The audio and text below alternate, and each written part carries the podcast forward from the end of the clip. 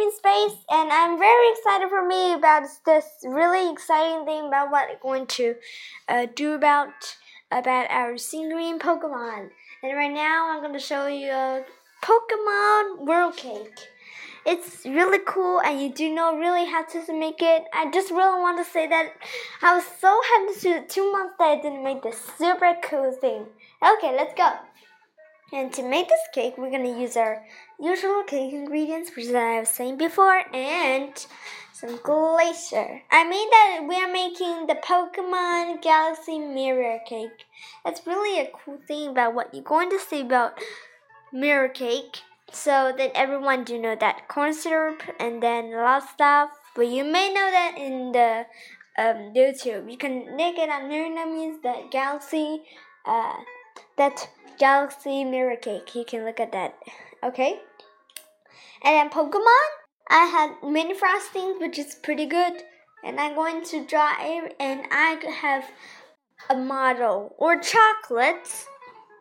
I have Charmander and Squirtle, and uh, we also had a lot of things. Well, such as like, uh, like we can also had uh, a lot of things like Pikachu. You do know that's a lot of things about here. What do you know about it? But I'm still going to uh, tell you about something that's really cool about that. So everyone, you know that is um this Pokemon cool real. Now, first one, I'm going to mix all the ingredients up and then put into the oven, fridge for two or three times, and makes them in 20 minutes and or 30 minutes. Okay. And you will find a step, just like a galaxy cake, and you're going to make the galaxy cake over. Okay, right now we're going to put the chocolates on, and then we're going to make a a chocolate ding, which is I used to make on that. So I'm going to use some chocolate, milk chocolate, to make the picture of Pokemon ball. Okay? Now we make our Pokemon ball, then we're going to place on the cake, and then we're going to um, put our Pokemon on it. And then the Pikachu is in the middle. I do like that. And then I'm going to make little wings, which is like that. Okay, so that the little wings we made. Okay, so right now, uh, I'm going to show you something extraordinary. Now we're going to put the corn syrup on top of it. To make it more glacier, I mean this corn syrup is mainly corn syrup. And so that we're going to let everything to cool down. Oh no, I mean just really want to say to make it more smoother on top of these chocolate because it's first made it. So right now I'm going to put it into the fridge and wait.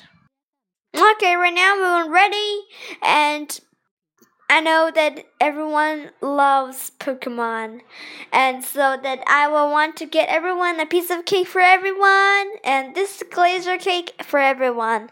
Okay, I'm gonna cut a piece. Okay, here, look. I took a piece of Charmander.